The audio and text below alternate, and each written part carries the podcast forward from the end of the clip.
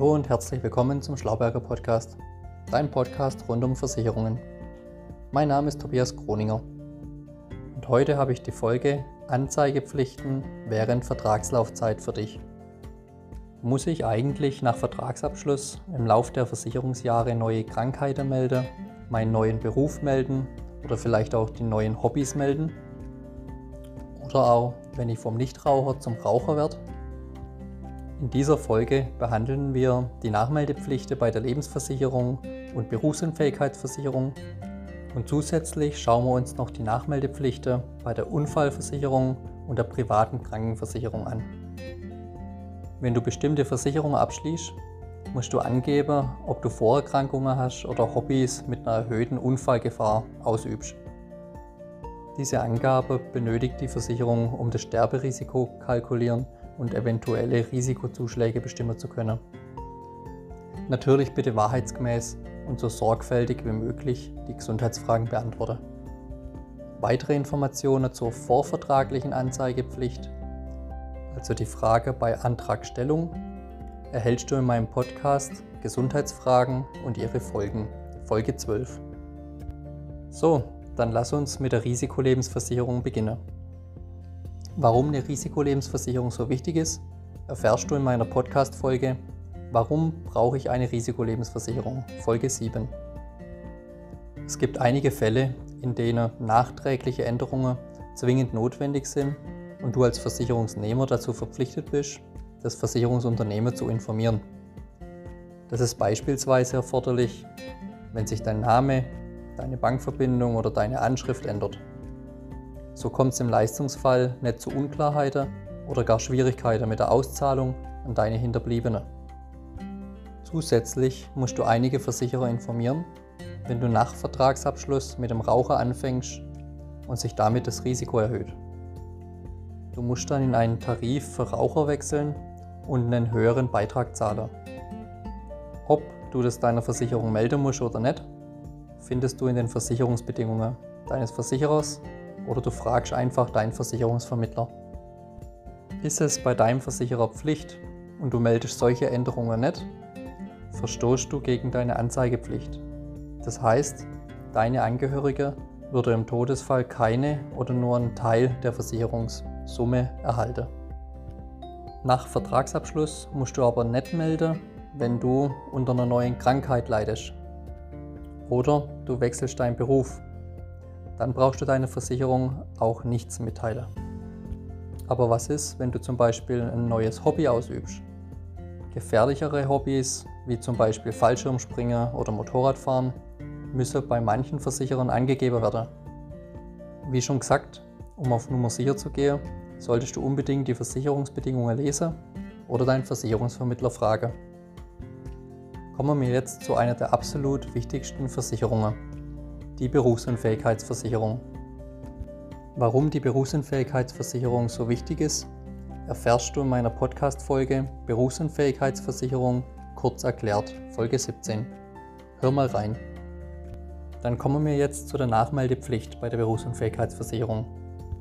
Was muss ich tun, wenn ich erst später ein gefährliches Hobby aufnehme?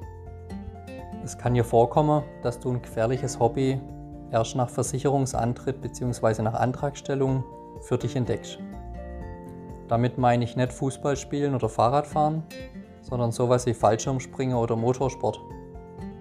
Ebenso ist es vorstellbar, dass Versicherte ein Hobby im Lauf der Vertragslaufzeit aufgeben. Eine Berufsunfähigkeitsversicherung läuft ja oftmals über mehrere Jahre oder Jahrzehnte. Während der Zeit sind viele Änderungen möglich auch insbesondere im Freizeitbereich. Die Versicherer verzichten in der Regel auf eine Nachmeldung möglicher neuer und riskanter Hobbys. Die Tätigkeiten sind dann automatisch im laufenden Vertrag mitversichert.